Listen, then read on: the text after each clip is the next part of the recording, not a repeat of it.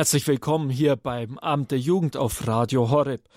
Heute wieder der nächste Teil unseres 26-teiligen UCAT Glaubenskurses. Bei mir im Studio Bernhard Meuser und ich freue mich, dass er mit dabei ist. Bernhard, wir sind jetzt ja zusammen hier im Studio, aber manch einer, der sitzt zu Hause und hört sich diesen Glaubenskurs alleine an und wünscht sich vielleicht auch jemand, mit dem er darüber diskutieren kann. Hast du denn eine Idee, wie man so jemand finden kann? Ja, also hätte ich schon eine Idee. Also wenn ihr also äh, auf die äh, Homepage von Radio Horeb geht, dann findet ihr die Podcasts. Die könnt ihr einfach auf Facebook teilen und damit eure Freunde ansprechen und ein Glaubensgespräch sozusagen online machen. Ja, also ihr könnt über den Glauben diskutieren. Es ist ganz, ganz wichtig, dass ihr euch Überzeugungen bildet und da über den Glauben ins Gespräch kommt. Genau, die Homepage von Radio Horeb für alle die, die noch nicht kennen, ist www.horeb.org und für euch geht es jetzt direkt weiter mit dem nächsten Teil vom Glaubenskurs. Wie versöhnt uns Gott mit sich und den anderen? Es scheint, als lebten wir im Zeitalter der universellen Entschuldigungen. Was auch immer passiert, es waren die Eltern, die Umstände, die Politik oder der Nachbar. Wir befassen uns gerne mit Sünde und Schuld aber nur, wenn es andere betrifft. In Jukat Frage 315 geht es darum, was ist überhaupt eine Sünde? Psychologen weisen zu Recht darauf hin, dass man keine starke Persönlichkeit aufbauen kann, wenn man sich fortwährend selbst zerfleischt. So ist man gar nicht in der Lage, sich anzunehmen und gut zu fühlen. Man weiß heute auch, wie wichtig es ist, Kindern von Anfang an Anerkennung zu schenken. Aber muss man deshalb das Thema Sünde ausklammern? Immerhin heißt es im Neuen Testament, Christus sei für unsere Sünden gestorben. 1. Korintherbrief 15.3. Genau aus diesem Grund hängen noch immer Kruzifixe in Schulzimmern und Gerichtssälen. Ist das nur ein Relikt aus einer dunklen Zeit? In der Tat begann der Abschied von der Sünde im 19. Jahrhundert und ausgerechnet beim Sohn eines Pfarrers, Friedrich Nietzsche. Der radikale Philosoph hatte etwas gegen Sünde. Er hielt sie für ein krankmachendes jüdisches Gefühl und eine jüdische Erfindung, typisch für eine Sklavenreligion. Man habe, sagt Nietzsche, die Sünde benutzt, um Zerknirschung, Entwürdigung, sich im Staub wälzen zu erzeugen und Menschen damit zu demütigen. Der Satz nur wenn du bereust, ist Gott dir gnädig. So ein Wort sei einem gesunden Griechen nie in den Sinn gekommen. Das dürfte ein Irrtum sein. In Jukat Frage 312 wird überlegt, wodurch weiß ein Mensch, dass er gesündigt hat? Nietzsche empfahl jedenfalls Unbekümmertheit um die natürlichen Folgen der Sünde. Er träumte von der vitalen Schönheit und Kraft der gewissenlosen blonden Bestie. Das Tier muss wieder heraus, muss wieder in die Wildnis zurück. Römischer, arabischer, germanischer, japanischer Adel, homerischer Helden, skandinavischer Wikinger, in diesem Bedürfnis sind sie sich alle gleich. Was die Nazis daraus machten, ist bekannt. Bei den Nazis gab es Sünde nur als Sünde gegen Blut und Rasse. Völkische Ideologen trugen dafür Sorge, dass die Menschen ihr Gewissen los und blind wurden für alle realen Faktoren der Entmenschlichung. Da standen dann blonde Übermenschen an der Rampe und schauten teuflisch lächelnd zu, wie jüdische und polnische Untermenschen in Viehwaggons geladen wurden zum Abtransport in die Gaskammern. So viel sollte klar sein. Sünde inhaltlich zu entkernen, sie zu verharmlosen, sie lächerlich zu machen, sie aus der menschlichen Existenz auszuklammern, ist eine Lüge oft genug eine Lebenslüge.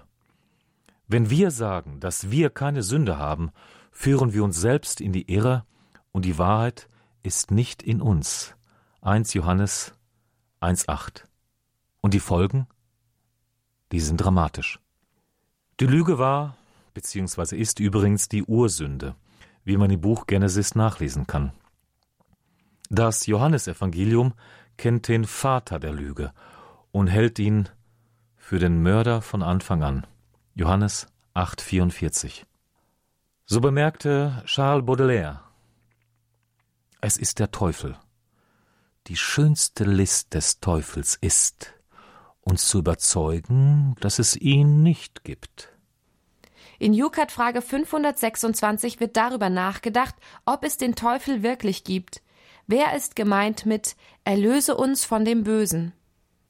Bis zu diesem Punkt gehen viele Menschen mit, aber sie verstehen nicht, was die Sünde denn mit Gott zu tun hat. Im Jukat wird die Frage, was ist Sünde, noch ein zweites Mal unter einem etwas anderen Blickwinkel behandelt, nämlich in Jukat Frage 67. Nehmen wir einmal eine kleine Konstruktion zur Hilfe. Ersetzen wir das Wort Gott durch das Wort das Absolute. Und nehmen wir noch ein paar Eigenschaften hinzu. Das absolut Schöne, der absolut Wahre, der absolut Gute. Gott kann man nicht definieren. Aber so sehr er auch über alles innerweltlich Gute, Wahre und Schöne hinaus ist, so sehr sieht doch alles, was nicht gut, nicht wahr und nicht schön ist, irgendwie absolut unmöglich neben Gott aus. Nun sind wir Menschen immer zu Kompromissen geneigt. Stellen wir uns einmal vor, es gäbe eine Welt, in der Harvey Weinstein zum Beispiel in letzter Instanz sagen dürfte, äh, ich finde das aber absolut schön. Und Donald Trump in letzter Instanz, ich finde das absolut wahr. Und Monsanto in letzter Instanz. Wir finden das aber absolut gut. Das Thema absolut findet sich im Jukat auch an ganz anderer Stelle, nämlich bei Frage 263. Warum ist die Ehe unauflöslich? Nun gibt es aber Gott. Und er ist uns absolut nicht fern. Er ist uns so wenig fern, dass ihn alles, was hier menschlich schief läuft, absolut trifft. Ja, so ins Herz trifft, dass er alles gibt, sogar seinen eigenen Sohn, um die Welt zu reparieren. Das Gute, das Wahre, das Schöne wiederherzustellen, uns mit ihm und untereinander zu versöhnen. Aber Gott ist nicht nur unter den Opfern der Sünde, wenn sie in die Waggons nach Auschwitz geladen werden. Gott hat auch eine Lösung für die Sünder, für kleine, Mittelklasse und große Sünder. Und sogar für die Leute mit ihren Schaftstiefeln, die eine Sorte von Unheil einrichten, das ihre Wiedergutmachungsmöglichkeiten unendlich übersteigt. Gott selbst ist es der uns mit sich versöhnt durch Jesus Christus, der Frieden gestiftet hat am Kreuz durch sein Blut. Kolosser 1,22 Um diese Frage geht es in Jukat unter Nummer 337. Wie werden wir erlöst? Wir müssten zahlen, aber er zahlt. Von uns ist nur eines verlangt, das Bekenntnis unserer Sünden. In ihm haben wir die Vergebung der Sünden. Epheser 1,7 Im Jukat Nummer 150 wird gefragt, kann die Kirche wirklich Sünden vergeben? Das war der Jukat Glaubenskurs Teil 11 hier beim Abend der Jugend auf Radio Horeb. Wenn du willst, kannst du uns jetzt deine Meinung dazu schicken, zu diesen verschiedenen Fragen, die jetzt aufgeworfen wurden, wie versöhnt uns Gott mit sich und den anderen. Du kannst uns schreiben, was dich am Text angesprochen hat, aber wenn du willst, kannst du uns zum Beispiel auch etwas schreiben zu der Frage, macht, wie siehst du das mit den Konsequenzen, die die Schuld für das eigene Leben hat? Ist es so, dass man über Schuld überhaupt nicht sprechen sollte oder ist es wichtig, dass wir auch auf die Schuld schauen? Vielleicht möchtest du uns dazu auch etwas mitteilen. Einfach eine WhatsApp an die 0171 57 53 200. Die 0171 57 53 200. Wir hören jetzt einen Song von Brian Dirksen, der Song Today.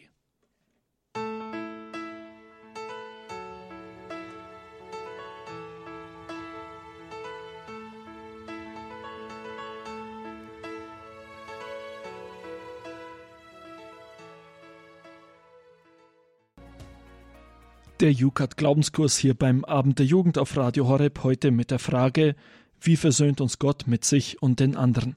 Wir haben jetzt bereits den Text gehört, also ich sag mal die Katechese gehört, sozusagen, ja, also den Input. Und jetzt wollen wir über das Gehörte ins Gespräch kommen. Wie schon gesagt, die Frage lautet, wie versöhnt uns Gott mit sich und den anderen? Und eine Frage, die natürlich dabei sehr stark im Raum steht, ist, gibt es überhaupt so etwas wie Schuld und Sünde?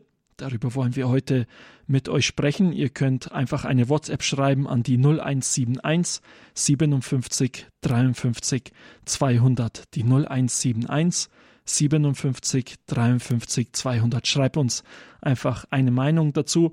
Was denkst du zu diesem Thema? Mit mir im Studio sind jetzt zwei Kolleginnen von mir und zwar Astrid, grüß dich. Hallo, grüß dich, Nikolaus. Und Clara, hallo. Hallo, Servus.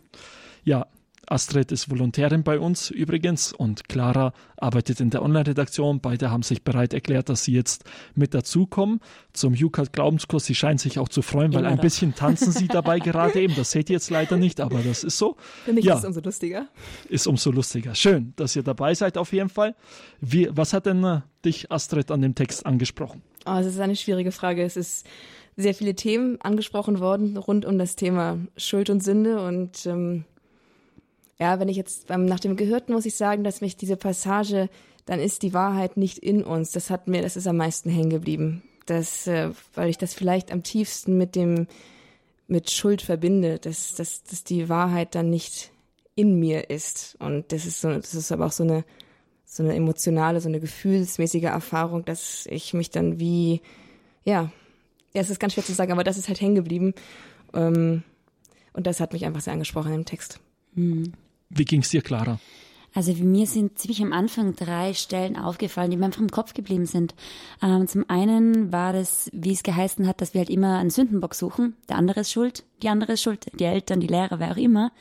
Ähm, und das ist irgendwie ganz typisch. Das macht jeder von uns, dass man gerne mal ja die Schuld irgendwo ablegen möchte auf den anderen. Ähm, und da ist mir eingefallen, dass ja es ist irgendwie, ich glaube, ja, tatsächlich so, dass die Schuld oft schon mal zur Lüge irgendwie drängt. Also wir haben schon die Möglichkeit zu sagen, na, okay, ich bin ehrlich und ich gestehe es jetzt ein. Aber es ist doch sehr oft der Fall, dass wir ähm, ja lieber lügen. Und das ist mir gerade erst, ja, ich weiß nicht, das war jetzt so ähm, kurz vor Ostern, als Notre Dame gebrannt hat. Und ich denke mir, bei solchen krassen Ereignissen, ähm, da wird immer nach einem Schuldigen gesucht. So schlimm das alles auch ist, einfach schon an sich. Da wird immer noch nach einem Schuldigen sozusagen gesucht, einem Verursacher. Ähm, und es ist irgendwie traurig, dass man halt als Schuldiger dann Angst hat vor den Konsequenzen und deshalb eben versucht, die Schuld eben wieder an den anderen abzugeben und so, anstatt dass man ehrlich sagen kann, weil man meint, die anderen, gerade wenn es ein Unfall war, gerade wenn es ein Unfall war, ähm, die anderen meinen, sind böse mit mir. Natürlich, irgendwer müssen wissen, was passiert ist. Aber ich sollte irgendwie die Möglichkeit haben, ehrlich sagen zu können, okay, ich war's. Also das ist jetzt ein ganz krasses Beispiel mit Notre Dame, aber halt auch in kleinen Alltagssituationen, dass man nicht Angst hat vor den Konsequenzen. Kinder vor Eltern zum Beispiel, dass sie ehrlich sagen können, okay, Mama, ihr habt das verbockt. Ja, das stimmt. Ich finde das äh, eigentlich auch so eine echt interessante Sache, dass man da sich gerne herausredet. Auf der anderen Seite finde ich immer, wenn so große Dinge passieren, also du hast jetzt Notre Dame angesprochen, das ist jetzt weniger ein Beispiel für das, mhm. was ich jetzt dazu sagen wollte, aber keine Ahnung, es passiert irgendwie ich muss immer so an dieses Ereignis denken, das ist zwar schon ein paar Jahre her, als bei der Love Parade äh, es zu dieser diesem Chaos kam, wo ja. einige Leute erdrückt wurden, ja. ja. Danach war das so, also das war für mich, ich habe das damals ein bisschen beobachtet, war eigentlich total spannend, wie die Leute reagiert haben darauf. Dann hat man sich nur gefragt, wer ist jetzt eigentlich schuld daran? Ja. Und es hat niemand gegeben, der jetzt richtig schuld daran war. Und am Ende war es der Bürgermeister. Am Ende war es der Bürgermeister und nachher konnte jeder sagen, jetzt ist alles wieder in Ordnung. Aber irgendwie hat man trotzdem, schon vorher war das irgendwie ganz klar, wenn so ein Festival ist, wenn viele Leute zusammenkommen und natürlich trinken und es ist ja nicht nur so, dass es da nur beim Alkohol bleibt bei der Love Parade, ja. Dann kommen viele Leute zusammen und dass früher oder später natürlich etwas passieren muss, könnte man jetzt sagen, ist ja irgendwie klar, ne? Aber man muss nachher einen Schuldbock suchen ja, und nachdem dann ein Bürgermeister zurückgetreten ist, geht es allen erstmal besser. Das ist interessant, dass es immer einen Schuldigen braucht. Gell? Das ist irgendwie so was Menschliches, dass es, wenn man nicht weiß, wer es war, dann ist es schwierig, irgendwie die Sache abzuschließen. Kennen wir aus der Bibel. Bei Jona ist es ja auch so. Dann sind sie unterwegs auf dem Schiff und das, es gibt Sturm und dann suchen sie alle verzweifelt, wer ist der Schuldige auf dem Schiff, dass es den Sturm gibt. Und dann finden sie Jona, schmeißen ihn rein. Gut, er war tatsächlich schuld. Aber es ist ja, ist ja auch eigentlich ein ziemlich krasses Beispiel, dass sie einfach den einfach über Bord werfen, der ja. von, von dem sie glauben, dass er halt der Schuldige ist, auf gut Glück mehr oder weniger. Ja, das ist auf jeden Fall interessant. Vielleicht hast du zu Hause ja auch eine Meinung dazu oder kennst noch andere Beispiele dafür. Dann kannst du uns einfach eine WhatsApp schreiben an die 0171 57 53 200. Die 0171 57 53 200. Ja, mich persönlich hat jetzt am Text eigentlich äh, eine Sache auch angesprochen, und zwar wie der Text jetzt rangeht an die Frage, gibt es Schuld oder gibt es sie nicht? Ja, also es ist ja so, da wird nachher Nietzsche erwähnt, jetzt ein Philosoph, wo man vielleicht höchstwahrscheinlich nicht so viel damit anfangen kann oder fragt sich, wer ist der überhaupt oder, oder der hat kompliziert geschrieben, kann ja keiner verstehen, wird vielleicht auch manch einer behaupten.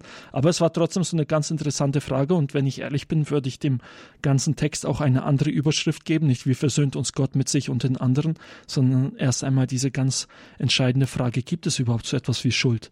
Gibt es überhaupt Sünde? Ja. Oder ist es so, dass wir jetzt andauernd fremdbestimmt sind? Ja. Hat der Mensch überhaupt einen freien Willen? Und gan diese ganzen Dinge, die dann so mit reingebracht werden. Und dann fand ich das stark, wie die Beispiele kamen. Also klar, die Sachen aus dem Dritten Reich, die da erwähnt wurden und die uns gezeigt haben, eigentlich sagt da jeder so intuitiv, klar, also wir können jetzt nicht sagen, dass die Leute, die das gemacht haben, allein von den Umständen bestimmt sind, sondern irgendwo muss da mindestens eine freie Entscheidung dabei gewesen sein. Ja, das war auf jeden Fall eine Sache, die ich an dem Text total interessant fand und deswegen vielleicht auch direkt die nächste Frage an dich, Clara. Merkst du denn, dass Schuld jetzt Konsequenzen für dein eigenes Leben hat oder könntest du jetzt auch sagen, vielleicht jetzt so dieses andere Extrem dann, nö, hat überhaupt gar keine Konsequenzen und eigentlich kann man das Thema Schuld ruhig sein lassen, also hat gar nichts mit meinem Leben zu tun. Nein, also ich glaube, Schuld bringt auf jeden Fall Konsequenzen mit sich, so wie alles Konsequenzen mit sich bringt, ob man gute Dinge tut oder nicht. Ähm, ich denke gerade, wenn man zum Beispiel Entscheidungen zu treffen hat, ist ja oft eine schwierige ähm, Situation, ähm, und man kann sich so ein bisschen an Dingen orientieren und weiß zum Beispiel die Gebote, äh, die zehn Gebote, okay, das, diese Option, die wäre auf jeden Fall moralisch gesehen schon falsch. Das würde gegen die Gebote Gottes gehen. Ähm, oder andere Option, ja, ich weiß nicht, ob das richtig ist, ist prinzipiell gut, aber ich weiß nicht, ob es jetzt das vielleicht der Wille Gottes ist. Aber gerade bei den moralisch schlechten Dingen, da komme ich dann meistens in eine Situation, wo ich mir dann wieder, ja, versuchen muss, da rauszukommen aus der Situation. Also wenn man sich falsch entscheidet, moralisch falsch entscheidet oder eben etwas Schlechtes tut, dann bringt es früher oder später Konsequenzen mit sich auf jeden Fall. Das merkt man im Alltag, das merkt man, wenn man lügt und dann kommt es äh, ans Licht und dann ist einmal das Vertrauen zu der anderen Person gebrochen und es braucht dann wieder Zeit und man muss wieder was tun, man muss rauskommen. Ja, es hat also ganz klar Konsequenzen. Astrid, wie siehst du das? Ja, ich, äh, natürlich hat es Konsequenzen, das, dem stimme ich völlig zu, aber ich erinnere mich an eine Zeit, als ich selbst so zwischen zehn, so irgendwie so zehn, elf war. Und da habe ich irgendwie, da habe ich oft mir gedacht, dass, dass es oft viel mehr Konsequenzen hat, wenn ich etwas Gutes tue. Und viel unangenehmere Konsequenzen. Also wenn ich mich zum Beispiel in der Schule hinter jemanden stelle oder vor jemanden stelle, der halt gemobbt wird oder wenn ich halt etwas tue, was halt nicht so wahnsinnig populär ist, oder so, oder eben, man, man kennt das ja so, dass man einfach, man, man trifft eine gute Entscheidung, eine moralisch richtige Entscheidung und man, und das ist, das, dass man da oft in viel, viel schwierigere Situationen kommt, viel mehr ans Kreuzfeuer der Kritik, als wenn man schlechte Dinge tut. Gut, langfristig hast du natürlich völlig recht. Es ist irgendwie eine Engführung, kommt dann eine Engführung ins Leben, irgendwie eine Orientierungslosigkeit, dass man, dass ich, dass ich dann vielleicht irgendwann nicht mehr genau weiß, was, was, was ist überhaupt gut und was überhaupt richtig, weil irgendwie das Gefühl dafür verloren gegangen ist, wie man gut handelt, weil man weil man es so oft nicht gemacht hat. Ähm, ja, du hast gefragt, dann hast du gesagt, gibt es überhaupt Schuld? Und das hängt für mich irgendwie damit zusammen mit der Frage, ob es Konsequenzen für mein Leben hat oder ob es gehabt hat. Mhm. Denn ja, das ist alles so, denn Schuld ist etwas oft sehr Abstraktes. Denn nur weil man ein Schuldgefühl hat, heißt es nicht, nicht, dass man gleich Schuld hat, sondern Schuld ist ja auch etwas, was auch objektiv da ist. Clara meinte, sagte eben was von moralisch guten Entscheidungen und moralisch schlechten Entscheidungen. Mm. Ich habe die Antwort tatsächlich erst Jahre später gefunden. Irgendwie, da war ich Mitte 20, da habe ich dann irgendwann gemerkt, dass wenn ich eben lüge oder, oder betrüge oder unehr, einfach unehrlich bin oder tatsächlich einfach egoistisch, dass ich irgendwie innerlich blind werde blind werde für das Wesentliche und dass der Frieden verloren geht. Und das muss ich auch nochmal an den Text denken, den wir gerade gehört haben, wo es dann heißt, dass, dass Jesus uns den Frieden gebracht hat, dass er uns versöhnt und dass er uns den Frieden bringt. Und deshalb bin ich eben auch mit der Beichte dann, also wenn ich dann an die Konsequenzen denke, vor der Beichte bin ich oft voller Unfrieden und voller Unruhe, wie so ein Kreisel, der, oder wie so ein, wie so ein Kompass, der nicht genau weiß, in welche Richtung er zeigen soll, weil ihm der, die, die Nordung verloren gegangen ist. Und nach der Beichte ist wieder Frieden drin, dann, dann zittert meine Kompassnadel wieder gen Christus oder Richtung Himmel und da ist dann wieder Ruhe in, im Alm und ich kann wieder Entscheidungen treffen. Ja, und das ist also, würde ich sagen, wenn du mich fragst, Konsequenzen für mein Leben, dass ich, dass ich tatsächlich die Orientierung verliere für das, wer, was ich, wer ich bin, wer ich bin und wie, und wie ich das dann in der Welt ausdrücke. Dafür, dafür verliere ich einfach das Gefühl. Ja, wir haben eine erste WhatsApp-Nachricht bekommen. Ihr könnt teilnehmen unter der 0171 57 53 200 einfach eine WhatsApp schicken an diese Nummer, dann könnt ihr hier jetzt live mitdiskutieren. Und zwar haben wir eine Nachricht bekommen mit folgendem Inhalt. Ich denke, dass der Sinn des Christentums die Freude ist. Und diese wird durch ein gutes Gewissen annähernd erreicht. Soweit die erste Meldung für den heutigen Abend. Ja, das ist jetzt ja eigentlich eine Meldung, die auch sehr gut reinpasst in das, was wir jetzt gerade sprechen, weil eigentlich, wenn wir die ganze Zeit über Schuld sprechen, ist das ja so, dass man irgendwo, es wird so ein schlechtes Gewissen ständig oben gehalten oder man kann nicht wirklich damit zufrieden sein und nicht glücklich sein. Wie empfindet ihr das denn? Ist das jetzt zu viel in der Kirche? Sollte man das eigentlich sein lassen, die ganze Zeit über Schuld sprechen? Und wenn jemand halt doch Schuld hat, dann kann er ja trotzdem zum Beichten gehen, aber jetzt bloß nicht zu viel darüber zu sprechen oder wie geht's euch damit? Also ich finde, man muss immer über Schuld sprechen. Man muss auch immer über Erlösung, Erlösung reden und dass Jesus uns erlöst hat ähm, von allem, was wir tun und nur durch seine Gnade. Ähm, aber es ist wichtig, über Schuld zu sprechen, weil die Kirche ist ja der Leib Christi. Wir sind alle Glieder, die wir gehören zu einem Leib. Und wenn ein Glied sich freut, dann freut sich alle mit. Wenn ein Glied leidet, leiden alle mit. Und ich glaube, dass eben Sünde und dadurch dann halt auch die Schuld, das ist sehr wohl Leid. Das bedeutet Leid für eine Person.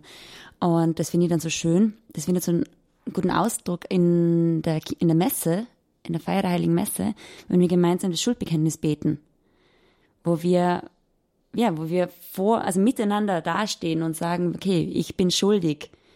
Und ich sündig nicht nur, wenn ich sündig, wenn ich irgendwas falsch mache, dann ist es nicht, bin nicht nur ich betroffen und der, äh, mein direktes Umfeld, sondern davon ist die ganze Kirche betroffen in irgendeiner, in irgendeiner Weise, die wir vielleicht nicht so jetzt sehen können.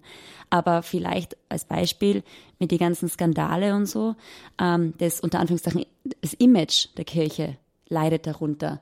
Wie viele Menschen hassen das, was sie glauben, dass die Kirche ist, aufgrund der Taten Einzelner. Und noch eine zweite Sache, ähm, ich finde es so schön, das ist mir, ich habe hab das gerade heute in einem Video gesehen, äh, wo ein Priester über die Beichte gesprochen hat. Und er hat gesagt, dass die Aufgabe vom Priester ist es, für die Menschen, die zu ihm beichten kommen, zu beten und zu fasten.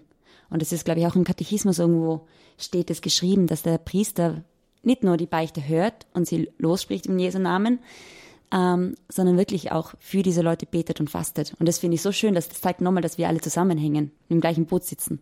Also mit anderen Worten, es ist auf jeden Fall die Freude dabei, wenn wir über Schuld sprechen, aber deswegen, weil in der Kirche oder im Christentum es möglich ist, das immer in einem Doppelpack zu sehen. Ich spreche zwar über Schuld, aber ich kann gleichzeitig über Erlösung sprechen, beispielsweise Sakrament der Beichte, wie du ja gesagt hattest, Clara. Und das ist eigentlich echt äh, eine starke Sache, weil irgendwo ist ja klar, wir haben die Sünde, wir haben die Schuld. Das haben wir ja in verschiedenen Beispielen jetzt auch gesehen. Und äh, ja, ich denke immer so an die medizinische Ebene, wenn man da über den Schmerz spricht. Ja, man kann natürlich einfach sagen, es gibt keinen Schmerz, ich habe keine Zahnschmerzen, ist alles in Ordnung und ich lächle das locker mal hinweg. Ja, aber irgendwie bringt es mir doch nichts und es geht mir erst dann wieder gut, wenn ich zum Zahnarzt gehe. Und den brauche ich halt eben. Ja, aber das Gute ist, sobald ich den Zahnschmerz über den Zahnschmerz spreche, kann ich in einem Zug über den Zahnarzt sprechen und habe sofort die Lösung da und das spricht auf jeden Fall Freude für Freude. Wahrscheinlich. Beim Zahnarzt, der mal schauen. ja gut, da muss noch einmal ein bisschen mehr Schmerz dazu, aber das kann manchmal auch dazu gehören. Auf jeden Fall. Ja, wenn ihr wollt, ihr könnt weiter eine WhatsApp schicken an die 0171 57 53 200. 0171 57 53 200. Vielleicht können wir noch mal kurz drüber sprechen, so wie ist das denn eigentlich, wenn jemand überhaupt gar keine Schuld empfindet? Habt ihr schon mal jemanden kennengelernt, bei dem das so richtig extrem war? Also ja, sicherlich. Also, Oder weil, gelesen. Naja, gelesen, natürlich gelesen. ähm, naja, also sicherlich kenne kenn ich solche, habe ich solche Menschen kennengelernt. Man sieht ja auch oft bei den dann Mitmenschen die Fehler und Schwächen dann doch immer etwas deutlicher als bei sich, bei sich selber. Und dann ist es dann natürlich schon auch so, dass man, dass es einem besonders auffällt, wenn jemand das dann wegreden will. Mhm. Naja, und wie habe ich das empfunden? Irgendwie manchmal als unangenehm, als wirklich bescheuert einfach, weil er weil er halt, weil, weil, weil es ganz offensichtlich ist, halt irgendwie wegzuschieben versucht und sich damit eigentlich lächerlich macht. Und, manch, und man, manchmal habe ich einfach Mitleid, weil es mir so leid tut, dass er nicht rauskommt aus seinem Gefängnis. Ja, super, vielen Dank. Wir haben jetzt noch eine WhatsApp-Nachricht bekommen zum Abschluss. Und zwar eine klare Botschaft nochmal. Gott sei Dank ist die Beichte schmerzfreier als der Zahnarzt. Ganz kurz, ganz knapp. Die letzte Nachricht jetzt jedenfalls innerhalb von diesem Jukat Glaubenskurs. In zwei Wochen geht es dann weiter mit Folge 12. Da sprechen wir über das Thema, warum ist die Heilige Messe das zentrale oder das wichtigste Ereignis der Kirche. Also Thema wird die Heilige Messe sein. Dann in zwei Wochen. Hier beim Abend der Jugend geht's weiter. Ihr hört jetzt We Want to See Jesus Lifted High.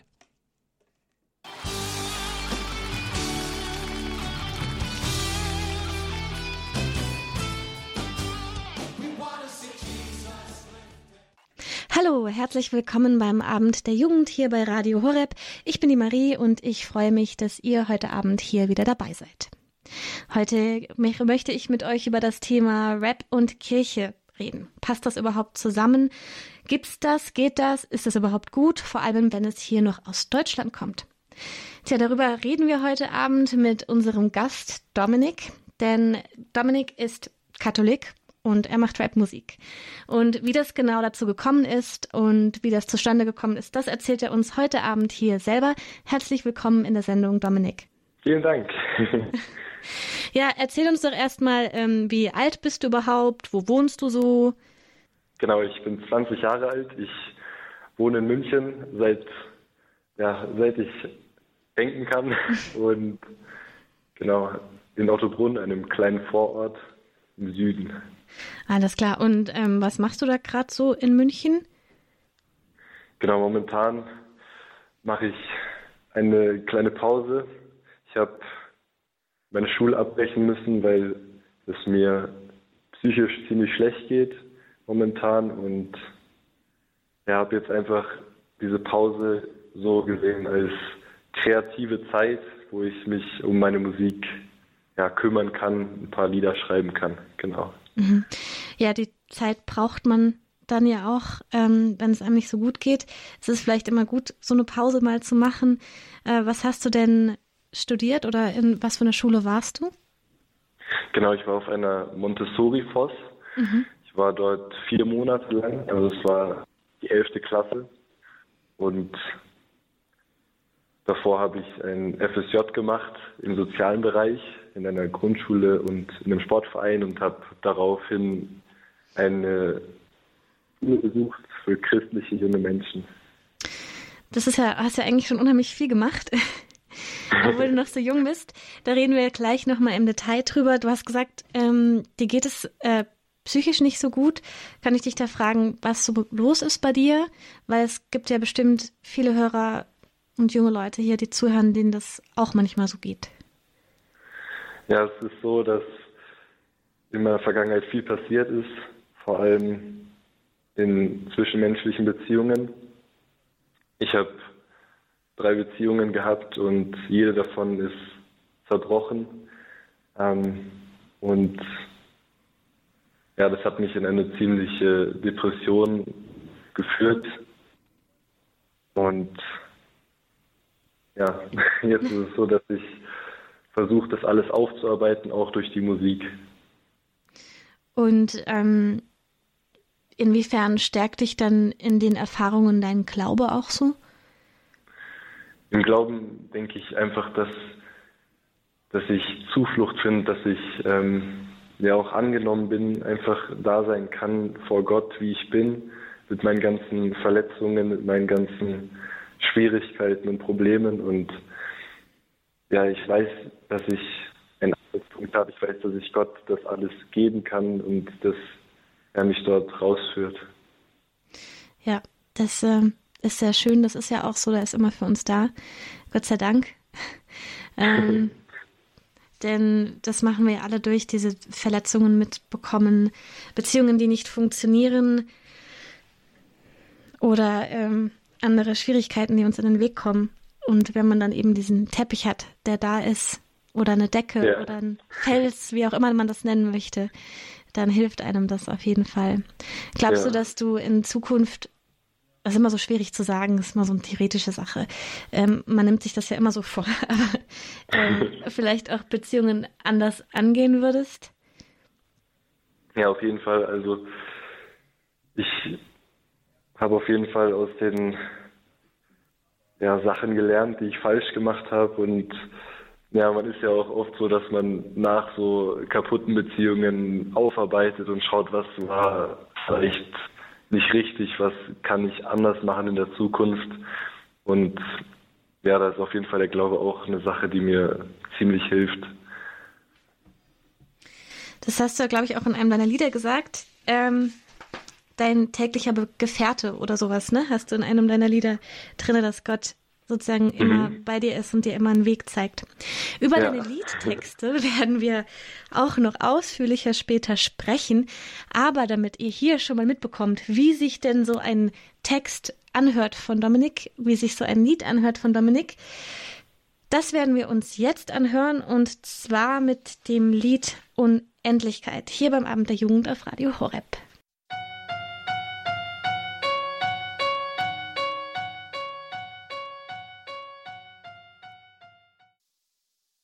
So, das war das Lied Unendlichkeit von Dominik hier beim Abend der Jugend bei Radio Horeb. Er spricht heute Abend mit uns über seine Musik, über seinen Glauben, über seine Geschichte. Wir hatten jetzt schon einen sehr steilen Anfang. Ähm, Dominik ist sehr offen mit uns, er ist auch sehr offen in seinen Texten. Aber wie hat es dann überhaupt alles angefangen? Also warum Rapmusik? Wie bist du dazu gekommen? Wann hast du damit angefangen? Fangen wir mal am Anfang an. Genau, alles hat 2013 begonnen. Ich glaube, es war Ende 2013. Ich hatte einen guten Freund, der leider in Bremen gewohnt hat. Mit dem habe ich angefangen, Musik zu machen. Es war ein Vorschlag von ihm. Ähm, habe mit wenig Equipment angefangen, mit einem ganz billigen Mikrofon, mit einem ähm, Laptop und einer Software. Und ja, wir haben zusammen ein paar Texte geschrieben. Das war natürlich noch nicht ähm, so wie heute. Also es war eher so ein, ja, ein Unterschreiben von Dingen, die uns einfach durch den Kopf gegangen sind, ohne dass wir groß drüber nachgedacht haben. Und ja, wir haben dann uns dazu entschieden, ein erstes, erstes Mixtape auf die Beine zu stellen. Das hieß äh, DHCE, ähm, das kam daher, weil ich Dominik Herbehold heiße und er Christopher Eisenhut hieß und ja, so ein ganz einfacher Name. Und leider war es dann so, dass, dass er keine Zeit hatte, mit mir die Musik zu machen, weil er in Bremen gewohnt hat. Und dann habe ich mich dazu entschieden, einfach ja, alleine weiterzugehen und meinen Weg zu finden in der Musik. Und äh, also das war dann auch deine Stilrichtung Rap und das mochtest du, das hast du gehört selber auch als Teenie sozusagen. Genau. Wer, wen mochtest du denn besonders gerne damals? Ähm, es war damals so, dass ich natürlich aus ja, Bekanntenkreisen auch so das Battle-Rap-Genre gehört habe. Mhm. Farid Bang und Kollege waren da zum Beispiel zwei Rapper, die ich sehr gern gehört habe. Und ja, ansonsten habe ich, glaube ich, auch ein bisschen amerikanische Rapper angehört. Ich habe Eminem auch einige Zeit gehört, soweit ich mich erinnern kann. Und genau, Farid Bang und Kollega waren aber so die, wo ich sagt, die habe ich Tag und Nacht gehört, wenn ich Rap gehört habe. Okay. Und ähm, wie war das denn damals? So warst du damals schon gläubig? Ähm, also hat der katholische Glauben dir was bedeutet? War der Teil deines Lebens? Und wenn ja, inwiefern? Es war so, dass ich ähm, durch meine Familie sehr oft in die Kirche gegangen bin. Also ich bin in einem sehr katholischen Kreis aufgewachsen und ja, bin sonntags immer mit in die Messe gegangen. Ähm, Taufe habe ich natürlich auch schon gleich bekommen, nachdem ich geboren wurde. Ähm, ich wurde gefirmt, habe auch die Kommunion ähm, schon empfangen. Ähm, und genau, also es war so, dass ich christlich aufgewachsen bin, in einer christlichen Familie. Und wie war es mit deiner eigenen Beziehung so? Also zu Jesus oder zu, ja.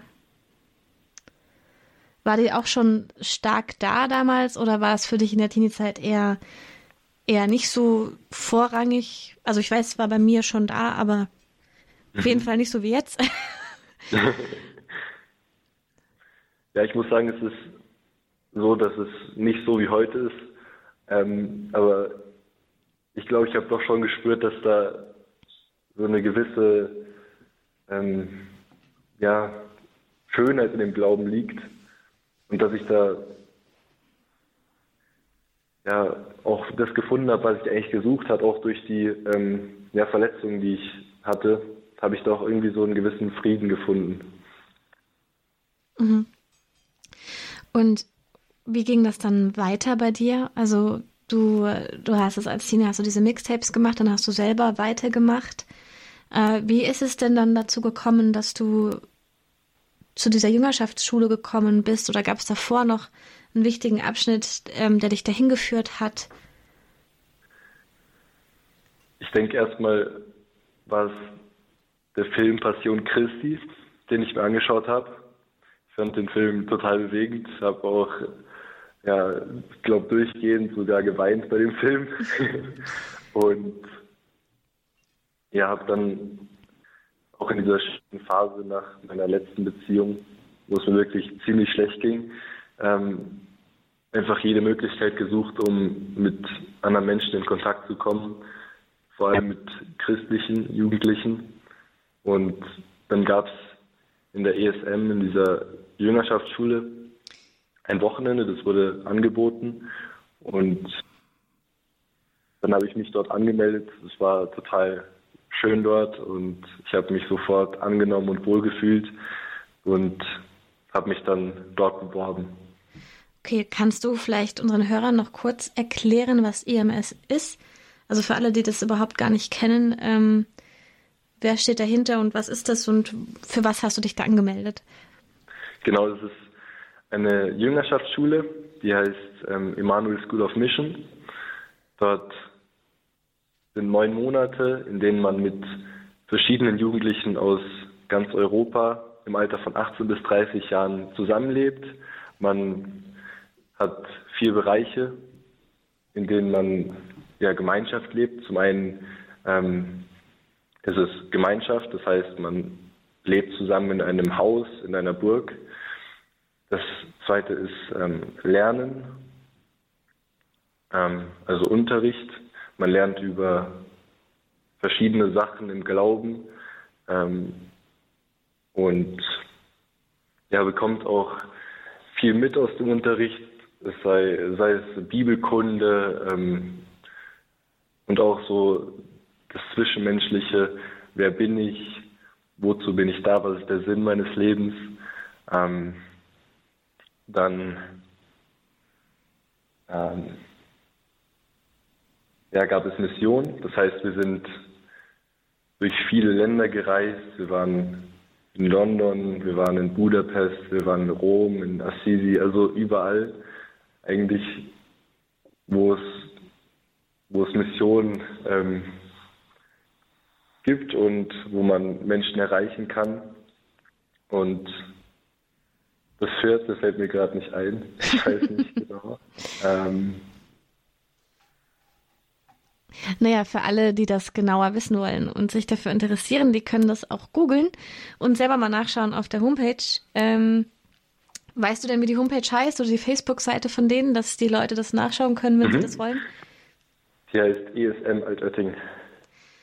Na also, ESM Altötting, da findet ihr mehr Info dazu.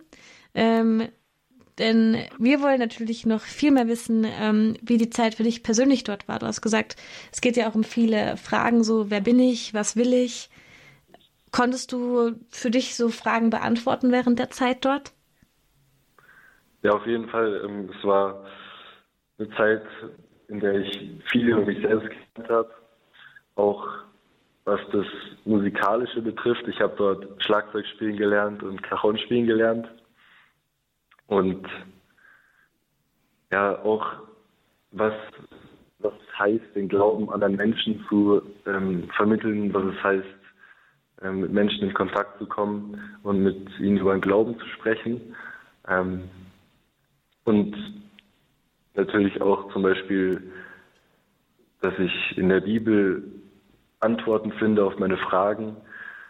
Das war auch ein, ein großer Teil den ich da mitgenommen habe, den ich heute auch in meinem Alltag so integriere, dass ich ja jeden Abend versuche in der Bibel zu lesen und ja auch einfach ähm, dass, dass ich die ganzen Dinge, die ich hatte an Verletzungen, aufarbeiten konnte. Das war sehr wichtig für mich, auch durch Anbetung und ja, Messen und viel weiteren. Mhm. Danke. Ähm, das hört sich alles sehr schön an und gut. Äh, wie eine wirklich ja so umfangreiche Zeit mit ganz, ganz vielen Inhalten und Impulsen und Input und dem Ganzen. Ähm, Gott hat dich dort sicherhin berufen und in dem Sinne hören wir uns jetzt von einem anderen Rapper noch ein Lied an, Joe Melendres, er kommt aus Los Angeles und auf seinem neuen Album gibt es das Lied God's Calling.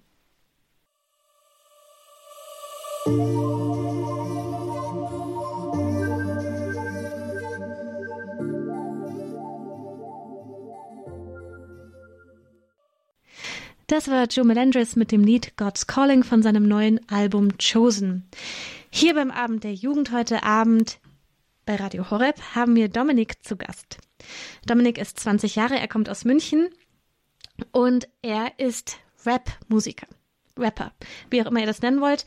Er macht deutschen katholischen Rap und das gibt es gar nicht so oft und deswegen ist es sehr, sehr spannend, mit ihm darüber zu reden, wie man dann dazu kommt, Rap zu machen als Katholik, denn das Genre und ähm, katholisch, da denkt man vielleicht nicht immer sofort, dass das zusammenpasst, aber er beweist uns das Gegenteil.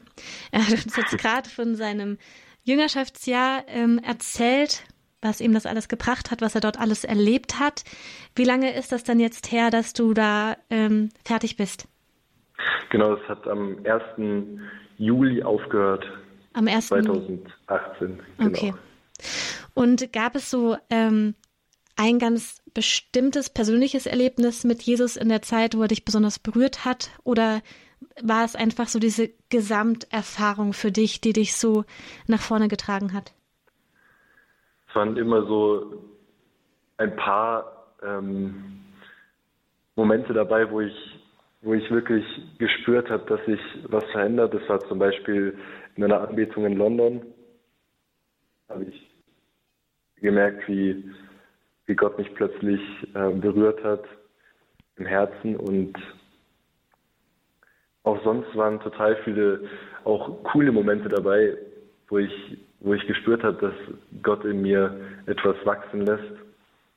Zum Beispiel bei dem Osterforum 2017, als ich ähm, einen Auftritt hatte.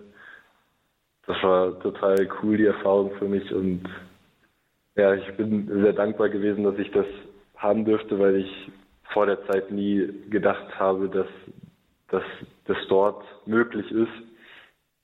Und trotzdem bin ich ähm, auch fürs Ganze dankbar. Also ich, ich glaube, es gibt nicht eine bestimmte Sache, sondern es ist eher so das Gesamtkonstrukt. Mhm. Du sagst ja auch, dass die Zeit dich, ähm, also du hast dich mit der Musik so sehr befasst in der Zeit und mhm. diese Entscheidung jetzt wirklich nochmal neu durchzustarten mit deiner Musik, wirklich ganz und gar äh, im Glauben und auch mit katholischen Texten, Willst du uns noch kurz darüber, also wie ist das gekommen? Du hast so einen wunderschönen Satz auf deiner Homepage stehen, den habe ich mir angeguckt. da steht, mit Gott im Mittelpunkt ist es zu meiner Berufung geworden, durch meine Musik das Feuer in den Herzen der Menschen zu entfachen und sie mit Freude für Gottes unendliche Liebe zu begeistern. Das hört sich wie eine super Mission an und ein wunderbares Dankeschön. Ziel. ähm, wie, also gab es also gab's einen Moment, wo du gesagt hast, okay, das, das mache ich jetzt, da, da gehe ich jetzt dran, oder war es einfach so, du hast die Sachen geschrieben und es ist gekommen und auf einmal hast du gesagt, ey, das, das ist meine Berufung? Das war zum einen so, dass ich angefangen habe, so christliche Lieder zu schreiben, schon, ich glaube, zwei Jahre bevor ich in die ESM gegangen bin. Ähm, aber es war ein Moment, das war in einem ähm, in einem Kloster, in einem Kloster, wo, ähm, wo wir Schweigeexerzitien hatten. Dort habe ich gemerkt, dass es irgendwie nicht zu mir passt, Battle-Rap-Lieder zu schreiben, weil ich gemerkt habe, dass, es, dass ich mich nicht damit identifizieren kann. Und ich habe darüber nachgedacht, ob das wirklich das ist, was ich auch in der Zukunft machen möchte. Und er hat mich dann auch schon auf der Bühne gesehen, wie ich Battle-Rap-Lieder rappe und habe gemerkt, dass es gar nicht passt, also dass ich, dass ich das überhaupt nicht möchte. Und ja, habe mich dann entschieden, christliche Lieder anzufangen zu schreiben, ausschließlich. Und natürlich auch noch Lieder über, über das Leben, über Liebe. Und genau, das war in den Schweigeexerzitien. Mhm. Dort habe ich gemerkt, dass es der richtige Weg für mich ist. Dass du dich inhaltlich in deiner Musik ganz klar in eine, eine Richtung genau. entscheidest. Mhm. Und ich finde es ja auch total motivierend und auch inspirierend, dass du das gemacht hast, denn ähm, ich mag auch total gerne Rapmusik und äh, die meisten Texte sind eben ähm, sehr, sehr anders und vielleicht äh, nicht immer ähm, konform mit dem christlichen Glauben. Und mhm. ähm, man, ich finde es total schön, wenn man dann sieht, okay, ich kann auch diese Musik hören ähm, und kann mir dabei Texte anhören, die ähm, aufbauen oder berühren und ähm, eben diese, diese Wahrheit mit drinne haben, ja, also die, diese diese Gottes Botschaft drin haben, ohne auch zu aufdringlich zu sein. Also ohne, dass es halt zu brav ist, weil dann passt es ja auch wieder nicht. Aber also das, äh, das finde ich total schön. Ähm, ich würde sagen, wir hören uns jetzt nochmal ein Beispiel an, wie sich das anhören kann, wenn du das machst. Mhm. Wir hören uns Sehr jetzt gern. das Lied Dornenkrone an von Dominik.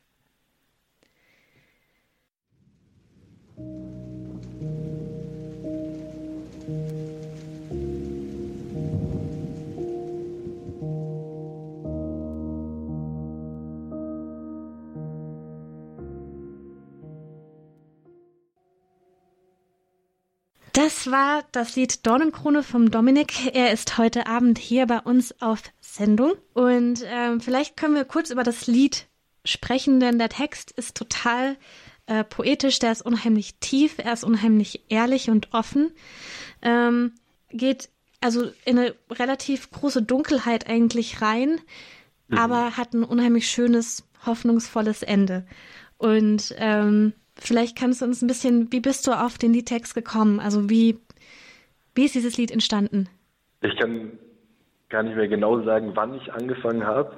Bei mir ist es immer so, ich, ich habe eine Idee und fange dann einfach an. Aber ich glaube, es war einfach aus, aus ja, einem Moment raus, wo es mir richtig schlecht geht, ging. Und ähm, ich habe einfach angefangen zu schreiben und habe versucht, all die Last, die ich mit mir getragen habe, all die ja, Verletzungen, die ich hatte, aufs Papier zu schreiben oder auf meinen Laptop beziehungsweise. und genau, dadurch ist dann dieser Text entstanden. Das sind so ähm, unheimlich schöne ähm, so Sachen dabei, die du sagst. Ich muss ganz kurz gucken. Ähm, ich hatte mir Sachen raus. Also dieses einfach, dieses, ähm, dieser Kampf, den du beschreibst von dieser Lehre und von diesem ähm, ja, einsamen Krieg, diesen Mauern aus äh, Rosendornen, die du hast und ähm, diesen Fehlern, die du machst und dass jemand, der mich trotzdem immer wieder liebst, sagst du. Ähm, mhm. Egal wie oft ich viel und dass du immer wieder dieses Vertrauen bekommst und dass es immer wieder jemanden gibt, der ja dir einen Ausweg zeigt. Äh, in deinem Reich, also liegt mein wahres Zuhause, sage ich natürlich jetzt gerade ein bisschen anderen Worten, ähm, nicht im Rhythmus wie du. ähm, finde ich, ich finde es total schön, weil ich denke, willst du noch was zu diesen Worten vielleicht sagen? Also ausführen dazu ähm, oder nicht? Sprechen die vielleicht für sich selbst einfach auch? Ähm, ich denke, zum Teil sprechen die für sich selber. Mhm. Ähm, zum anderen Teil ähm, ja, möchte ich ganz klar die Botschaft raussenden, dass egal wie schlimm das Leben für einen ist, egal wie schlimm sich anfühlt, dass Gott immer dabei ist und dass Gott immer einen aus diesen Phasen rausholen kann, wenn man ihn darum bittet. Genau. Also sehr schön, sehr schöne Botschaft. Ihr könnt euch Dominiks Lieder natürlich auch im Internet anhören. Sag uns doch mal deine Homepage-Adresse, wie die heißt, damit das alle wissen. Genau, die ist der Wix-Site DMH Musik. Und äh, wenn ihr das jetzt nicht sofort auswendig wisst, dann äh, könnt ihr auch bei uns auf unserer Radio Horeb Young and Faithful Facebook-Seite vorbeischauen. Da werden wir euch Links hinterlassen auf unserer Timeline, damit ihr das auch alles findet, was Dominik so macht. ähm, was ist jetzt so noch deine Hoffnung? Was ist dein Ziel ähm, für die nächste Zeit? Du machst jetzt gerade diese Pause. Ähm, schreibst du gerade neue Musik? Konzentrierst du dich jetzt erstmal auf dich und weißt du schon, wie es danach weitergeht? Oder nimmst du erstmal einen Tag nach dem anderen im Moment? Momentan ist es so, dass ich versuche, vom, von einem Tag auf den anderen zu leben, zu schauen, dass ich jeden Tag ähm, mehr rauskomme aus diesem ja, schwierigen Loch oder aus diesem tiefen Loch meiner Depression gerade. Und habe aber auch zum Ziel, dass ich noch Musik schreiben möchte nebenbei. Ich versuche gerade ein neues Lied zu schreiben ähm, und bin mal gespannt, wann es rauskommt. Ich denke, es wird noch ein paar Wochen dauern, aber ja, es wird auch in die Richtung Dornenkrone gehen. Ja, super. Möchtest du vielleicht unseren Zuhörern noch irgendwas mitgeben? Am Ende irgendwas weitergeben, wo du sagst, das ist so meine Botschaft oder das möchte ich weitergeben, das ist möglich? Ich würde mir wünschen, dass jeder, der, der in einer Zeit ist, wo er denkt, dass er nicht mehr rauskommt oder wo er einfach merkt, dass, dass es nicht mehr geht, der sich zu Gott wendet und ihn darum bittet, dass er in seinem Leben wirkt. Im Vertrauen, genau. Wunderschön. Ähm, Vielen Dank. Äh, eine letzte Frage noch zum Schluss. Wird es eine Möglichkeit geben, dich denn mal live zu sehen irgendwo? Genau. Ähm, ich bin im Juli auf dem Gig Festival mit dem Pater Paulus und sehr vielen weiteren Künstlern, auch aus Amerika. Und bin dort auf allen vier ähm, bei allen vier Orten dabei und ja, würde mich freuen, wenn ihr dabei sein würdet. Super. Ihr bekommt natürlich alle Infos zum Gig Festival hier beim Abend der Jugend bei Radio Horeb in den Monaten davor und in den Wochen davor. Es wird auch Möglichkeiten geben, das natürlich hiermit zu verfolgen. Am besten ist es aber natürlich, wenn man live dabei ist. Ähm, vielen, vielen, vielen Dank, Dominik, für dieses Interview. Vielen Dank Danke für deine Offenheit und Ehrlichkeit und wir freuen uns sehr, dass du bei uns hier heute Abend dabei warst. Vielen Dank für die Einladung.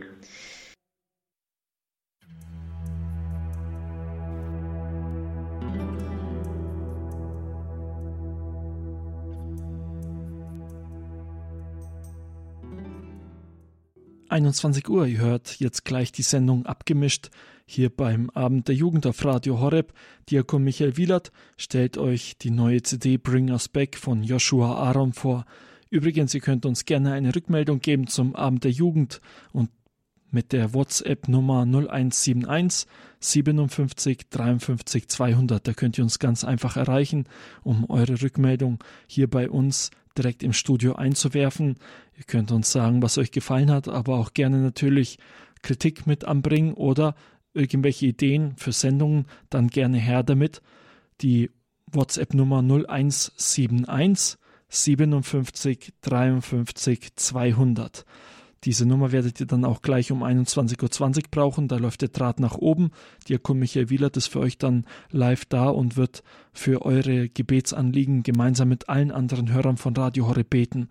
Ihr könnt einfach an die 0171 57 53 200 euer Gebetsanliegen schicken, damit dafür gebetet wird.